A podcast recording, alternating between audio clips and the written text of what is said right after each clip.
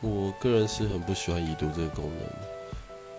就拿已读来说，有时候我觉得常常会造成一些误会或是争执的开端。譬如有时候你看了某些人的讯息，然后你必须很谨慎的去思考要如何回答，才不会造成伤害，或是说才不会造成对方误会的时候。有时候花了一些比较久的时间的时候，对方就丢了说：“为什么已读我的讯息不回我？是不是之类？”叭叭叭的。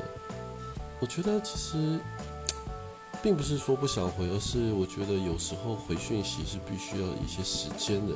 但是因为已读这个功能出现了，会让这个变成一种压力。嗯，我个人不太喜欢。